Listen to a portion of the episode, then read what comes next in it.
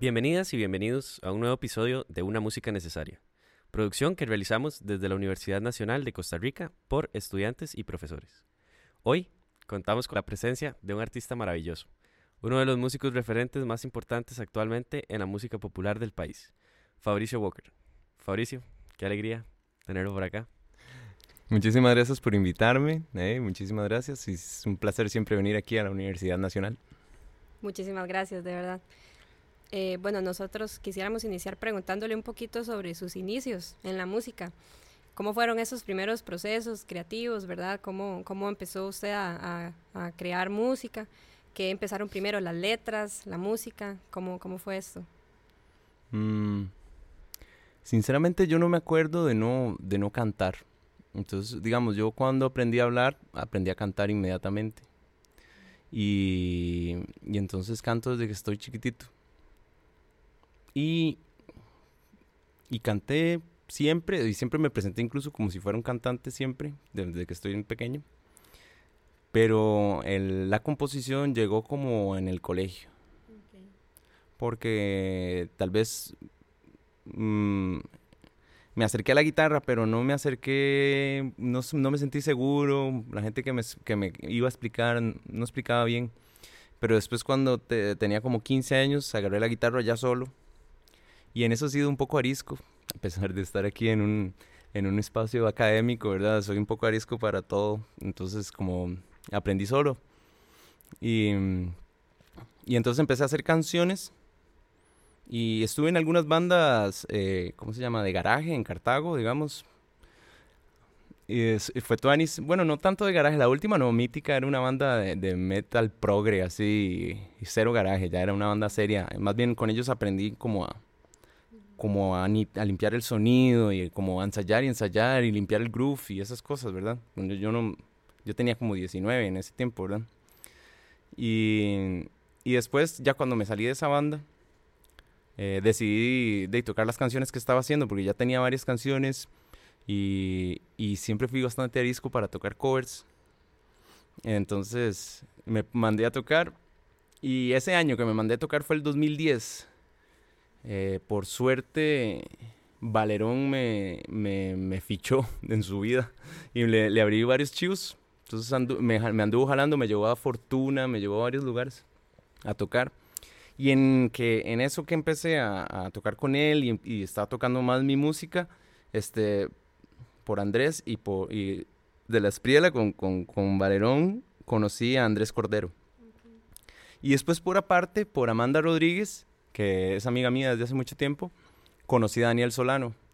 Y entonces llegué a Infibit y cuando llegué a Infibit fue cuando como esto de aterrizar composiciones se hizo un poco más claro, ¿verdad?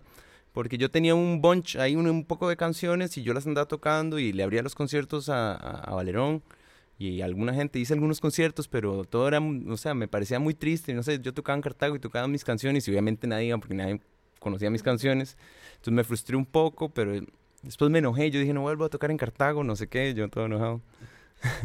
y entonces, de, apareció lo Infinite, entonces, de, la vida me cambió totalmente, ¿verdad? Porque eh, y con ellos como que llegué a la chicha y, no sé, empecé a conocer gente. Y creo que ahí como que empecé a entender lo que, como el respeto hacia las canciones, ¿verdad? No sé si entenderlo, pero racionalizarlo. Como que ya el respeto desde siempre lo he tenido porque mi familia es de músicos y, de, y de artistas plásticos y, y, de gente que cose y así, es como siempre, o baila, siempre alguien hace algo en mi familia. Y sí, bueno, más o menos así empecé en la música, digamos, como de forma muy natural, la verdad.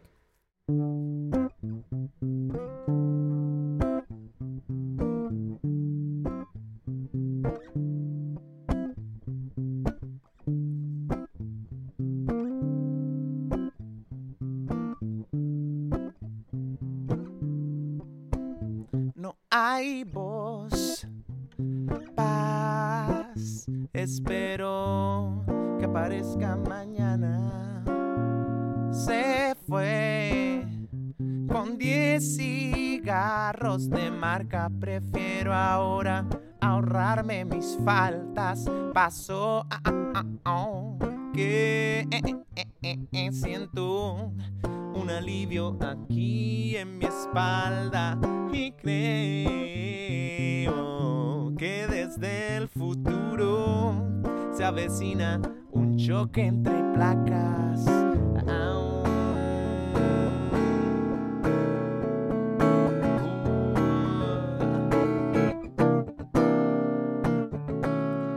Espero que tu desayuno sea deslumbrante y voz transparente tirada en tu cama. Uh, espero que tu desayuno sea deslumbrante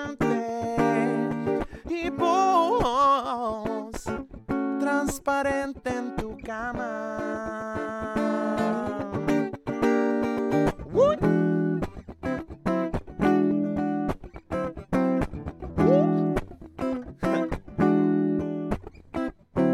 La necedad siempre me trajo aquí, es así. La necedad siempre me trajo aquí, es así. Sí. La necedad siempre me trajo aquí, es así. La inquietud hace el camuflaje, el elemento. Ahora entiendo, no son las alas, es el viento. Como entrar en la caverna sin relajamiento. Lo que ocupo de mi lado es el lenguaje, pensando en mi abuelo como anclaje despierto. Aliviado tras un largo viaje. Salivando frente a un plato suculento, flow espeso como un caldo que he servido y ahora es pantano. Organismo vivo descompuesto, sopilote encontrando el alimento en lo olvidado.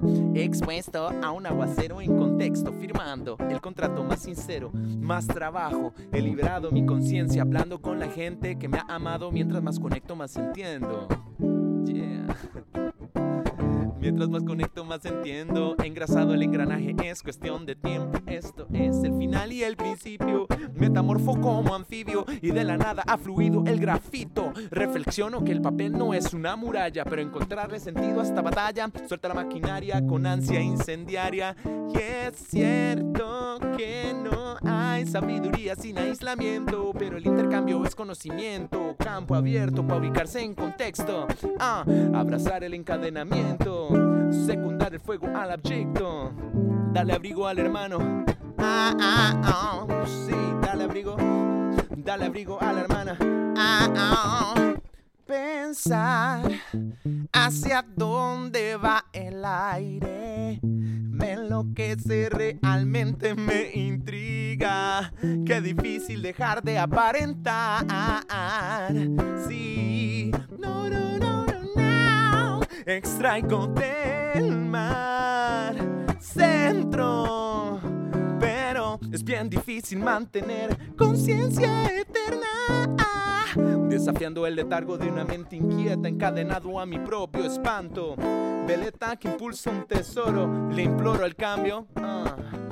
Veleta que impulsa un tesoro, le imploro el cambio.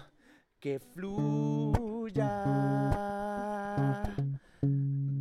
despacio. Que fluya despacio. Que fluya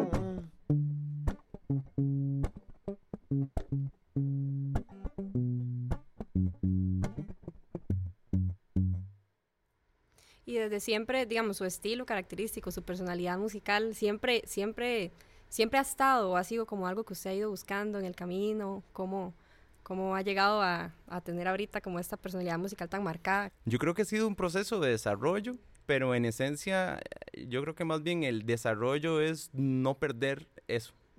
Entonces como que cuando uno va ahí aprendiendo cosas, la idea es que aunque uno aprenda algo, no perder el, esa vara eso, eso de cuando uno está pequeño, digamos, pienso mucho como en, como en la niñez, ¿no? Como no perder esa, esa chispa. Y, y bueno, es difícil a los 35.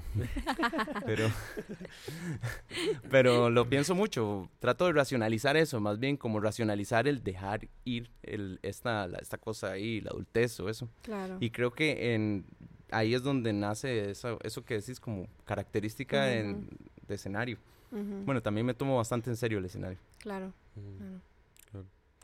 Y también, bueno, hemos visto como que en, su música siempre eh, hay diferentes géneros, diferentes mezclas.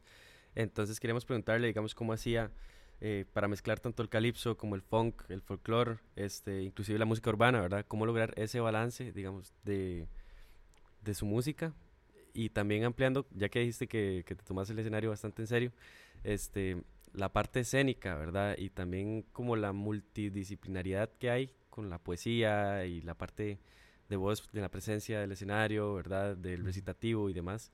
Que nos comentes un poco como de eso. Sí. Con respecto a los géneros, soy un obsesionado con eso. Digamos, por épocas me obsesiono con, con algún ritmo y, y trato de, de permearme de él, porque al final de cuentas, digamos, si uno está ahí, digamos, en algún momento, o sea, sigo enamorado de la samba argentina, pero en algún momento sí fue como, samba, voy a tratar de componer algo como en samba, ¿verdad? Entonces al final lo que tengo son un montón de canciones que tienen aire a algún ritmo, digamos. Eh, en algún momento estaba como con el guapango, que el guapango, que el guapango, ¿verdad? Entonces salieron unas canciones y, eh, digamos, con el folclore fue toda una época, fueron como cinco años en los que estuve como mucho estudiando folclore, escuchando mucha música y tratando de componer cosas con base en eso, ¿verdad? Y bueno, lo que creo es que de, la composición es un proceso investigativo también, ¿verdad? Como que las canciones no, no, no llegan así de la nada, ¿verdad? Entonces, como parte del proceso, sin duda es como, de, no sé, leer lo que sea, lo, que se le, lo que se le ponga a uno al frente. Y, o no solo en random, ¿verdad? Como un poco las dos, las dos cosas, como cosas en random y, cosas más específicas, así como, o sea, si, si es este ritmo que voy a buscar como la raíz de eso, ¿verdad? Y todo muy relacionado con, con, con el ser latinoamericano, creo, como la mezcla y, y, el Caribe también, ¿verdad? Entonces, bueno, como que por épocas me obsesiono con cosas. Eh, con el calipso es diferente porque el calipso era algo que que estaba ahí como lateral y latente en mi vida, solo que no lo había abordado. Y cuando, cuando me llegó eso, como sentarme a sacar canciones de Don Walter, así, y, y, cantar las letras, ¿verdad? O sea, aprenderse la letra y cantarla, ¿verdad? Es como, aprendas esa letra de memoria, rasta, hágalo, ¿verdad? Y entonces como en ese momento, como el hecho de estar sacando repertorio, eh, apareció como el primer calipso, y ya después cuando me apareció mi primer calipso, yo dije, bueno, ya, ya entendí. Entonces, desde ese momento para acá, sí, sí, el calipso, entonces cuando pienso en funk, pienso en, en calipso. Cuando pienso en muchas otras cosas, pienso en calipso. Incluso cuando estoy cantando una salsa, pienso en calipso. Porque mm, encontré un lugar seguro donde estar y un lugar donde quiero desarrollar investigación y no tengo prisa, tengo todo el resto de mi vida para seguir estudiando calipso.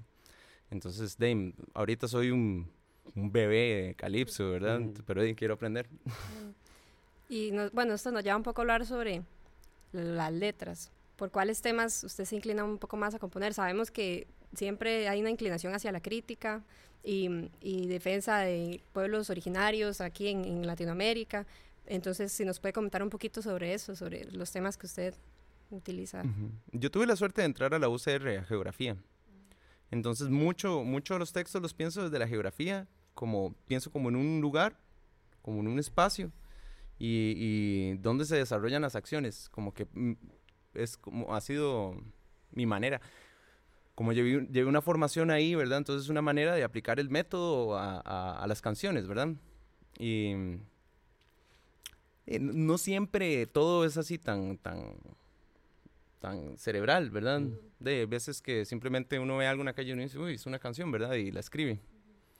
Eh, sí tengo como un cuaderno donde, donde siempre escribo lo que sea que me venga a la mente. O, o audios, así, me escribo, me mando audios así como, como uno tiene como germen de idea, ¿verdad? Entonces, germen de idea, ¿verdad? Y después uno puede desarrollar las ideas. Y, y sí, me parece importante hablar sobre todo lo que el sistema no va a querer decir, ¿verdad? Porque, de, para, para no sacar un disco con una disquera, ¿para qué voy a hacer pop? Entonces, em, más o menos va por ahí, ¿verdad? No, no, no, no tengo un contrato con nadie, entonces no le, no le tengo que rendir a nadie eso.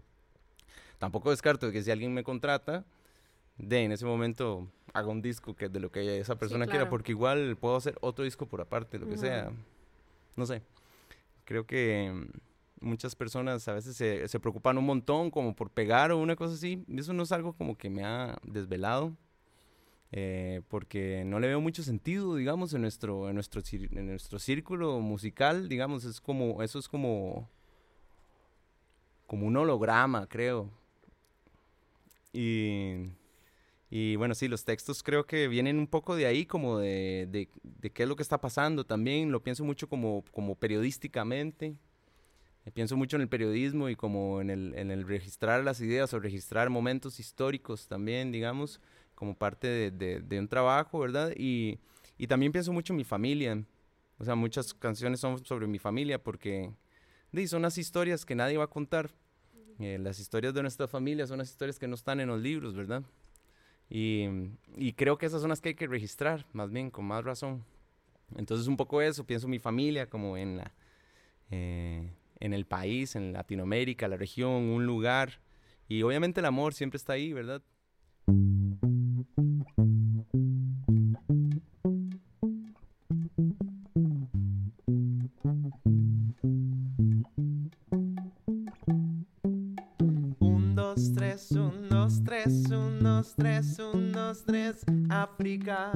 Voy camino Santa Cruz, paso a paso me acerco. Con un rezo te entrego mi voz, querido negro luz.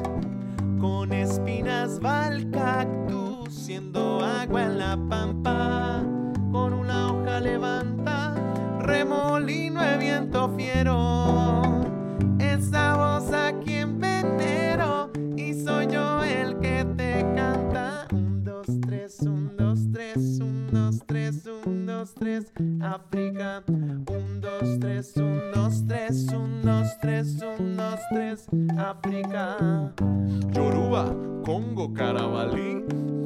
Mandinga, sangre, Ubantu, llegando a Santa Cruz, allí Nacho, Tangulli, Chiquichi, Achiquichi, Capullita de Alelí, sonriendo libre, hermosa, toma coyol como una diosa. Ya se terminó la fiesta y la gente que, la gente que, la gente que no se acuesta. Para la tarde busca posa, que, que, para la tarde busca posa. Tarde busca posa. Unos tres, unos tres, unos tres, unos tres, África. Un, dos, tres, un, dos, tres, un, dos, tres, un, dos, tres, África. Un, dos, tres, un, dos, tres, un, dos, tres, un, dos, tres, África.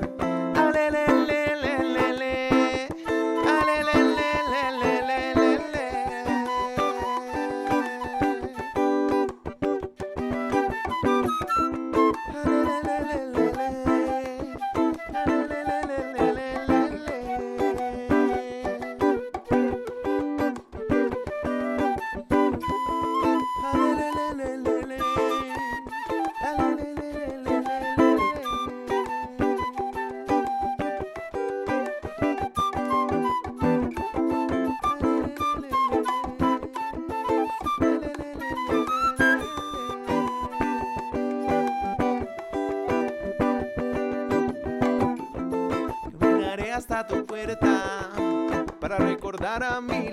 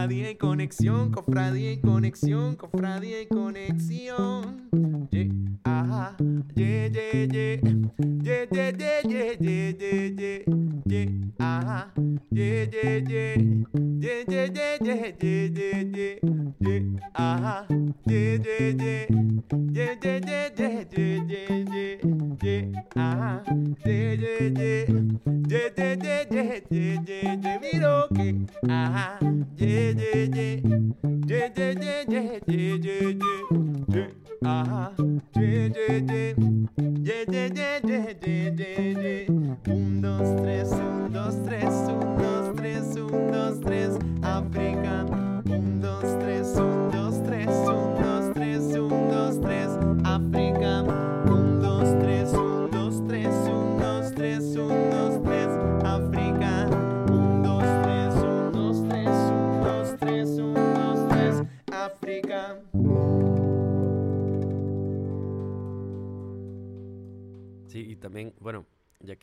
Este lado, em, parte de sus procesos creativos, digamos, cómo, cómo los administran, Aguer, este, cómo usted sien- se sienta y dice, bueno, voy a componer, o más bien es, más, es un poco más orgánico, va sucediendo así en la mente y lo va registrando y ya luego junta las ideas, o Ujú. más o menos cómo, cómo va su, su proceso. De, al principio, la verdad, me tropezaba con las canciones, digamos, como que hice la primera y ya después era como lateralmente en el cerebro siempre estoy buscando una canción, ¿verdad? Entonces, desde que hice la primera fue como, ok, ya hice esto, entonces voy a seguir haciéndolo, me gusta hacer, ¿verdad?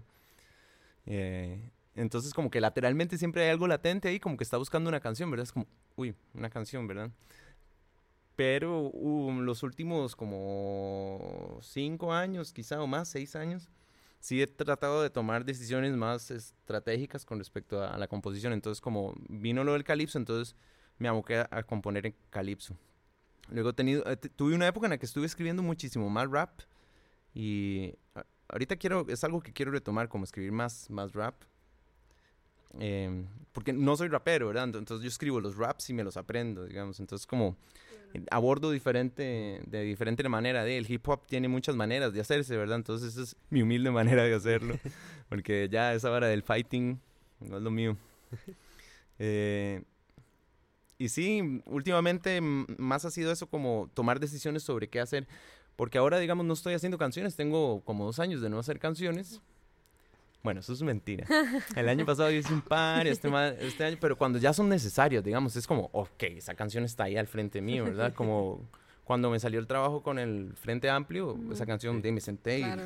y la hice para, para hacerlo. También era porque es una, una, una cuestión, una convicción política mía.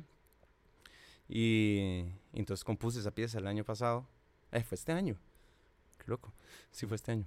Eh, pero no he estado tanto componiendo eso, he estado componiendo más bien como para danza. Entonces ha sido otro proceso, ¿verdad? Porque no hay palabras ahí, entonces he estado tratando como de también ir a otros lugares para, para poder tener una mente más abierta a la hora de, de, de- de volver a, a producir todas esas canciones que tengo hechas que no, que no, que no he publicado. Claro. ¿Y cómo es componer para danza o, o también para, para, para cine o, o series? Porque yo sé que, bueno, también compusiste para la serie esta tica Dele Viaje. Ah, ¿verdad? mira, es que en ¿Cómo ha esa, en esa fue, fui intérprete. Ah, Sí, en esa fue intérprete. La canción que canté la compuso Daniel Patiño, que así, paréntesis, o sea, esa canción Daniel la hizo a mi medida. Fue así como, el mamá me llamó por teléfono y me dijo, Mae Fabri, ¿cuál es la nota más grave que usted puede cantar? ¿Cuál es la nota más aguda que usted puede cantar? Personalizada, totalmente. Y el mae me hizo una pieza que iba de ahí a ahí, así. ta. Crack. Wow. Un crack, un crack. Y, pero sí he compuesto para, para, para otros, otros espacios. Bueno, como em, hice, hice hace poco con Sol Pardo, hice un, hicimos un, un cortometraje, hicimos un, hicimos como una, un un soundtrack, ¿verdad? Y he estado trabajando en eso. Ahorita estoy componiendo como para un audiovisual de terror. Entonces es Wow. como ana- animado. Entonces está muy divertido. Y, y sí, creo que como se aborda eso es completamente diferente. Como no partir de las palabras me, me refresca un montón. Porque yo estoy demasiado en las palabras. O sea, yo rechazo cosas porque las palabras no me gustan, me explico. Digamos, yo, con, yo dejo de consumir cosas. O sea, yo cuando escucho la música de alguien y una frase no estoy de acuerdo, dejo de escuchar a esa persona. Es decir, no, no puedo. Yo no puedo escuchar música que no me parece el texto. Digamos, hasta a Buyu Anton dejé de escucharlo. Me explico, digamos, yo amo a Buyu, pero lo dejé de escuchar porque ya después, así, viendo las letras, yo decía, madre, Raz, ¿qué estás diciendo? o sea, no puede ser que yo esté, ¿verdad? Entonces, para mí es muy fuerte la- las palabras. Entonces ahora como que no estar pensando en palabras y tal vez pensar en, en sensaciones, ambientes. Eso es como, como rico, como refrescante también. También es un gran reto, porque la, la persona en el escenario está con el corazón en la mano, ¿verdad? Y entonces uno tiene que, tiene que a pasar eso, por ese ajá. proceso Ujú, también. claro. Entonces también me he dado cuenta que, que, que es una decisión fuerte y que cuando uno entra a esos procesos puede ser tough. O sea, porque la gente está sintiendo demasiado, ¿verdad? Y uno está ahí, ¿verdad? Sintiendo demasiado. Y uno dice, "Ay, guau, pero estoy sintiendo tanto. Y, pero me gusta tanto que voy a seguir de necio. Creo que sí voy a seguir componiendo. Si me buscan, este, voy a seguir componiendo también para, para danza. Me gusta mucho, me gusta mucho. Me gusta mucho como generar el, el- el espacio también, ¿verdad? Para, como el cuarto de donde pasa todo. Em, voy a tocar una canción que se llama Fiesta Parda. Fiesta Parda es un... ¿Cómo decirlo? Son, es, un, es un texto sobre la ciudad de Cartago, sobre la, col- sobre la colonia, sobre lo que significa, yo soy de Cartago, lo que significa como la conquista, ¿verdad? Sobre la sangre, sobre África, sobre los pueblos originarios y sobre la sangre, sobre la muerte. Es, la verdad es una, es una canción fuerte y, y es como una reivindicación de esa sangre derramada, ¿verdad? Que también como que lo sana a uno también y lo hace así de fuerte que es uno como latinoamericano y latinoamericana, ¿verdad?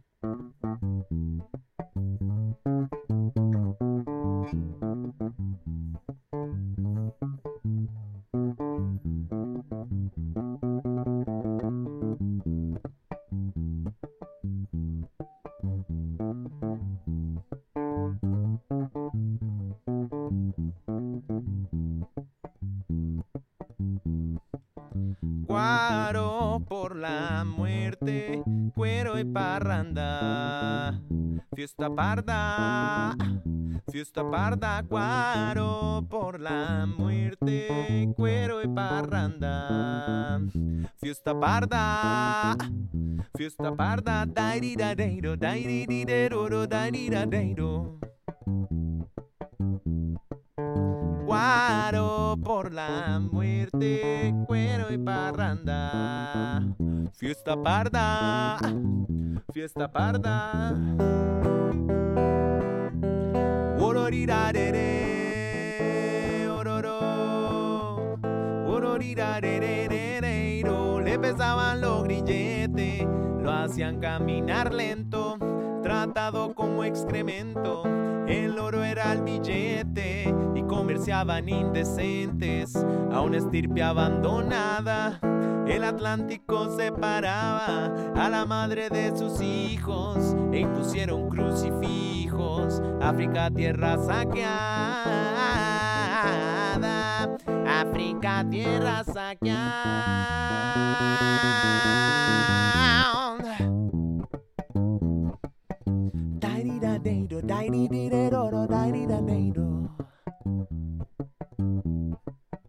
Guaro por la muerte, cuero y parranda. Fiesta parda, fiesta parda.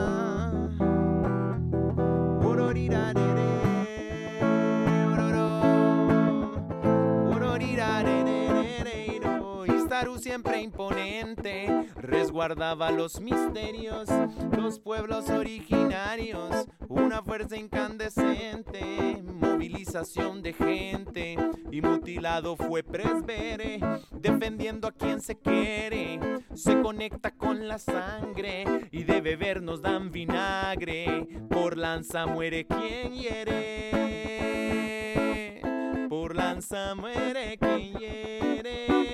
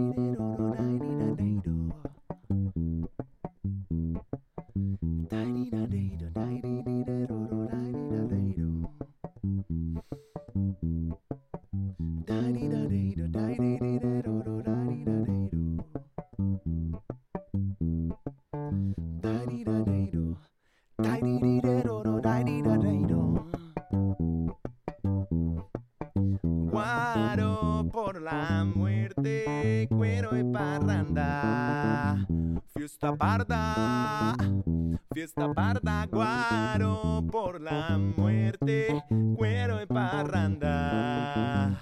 Fiesta parda, fiesta parda, dairirarero, dairirarero.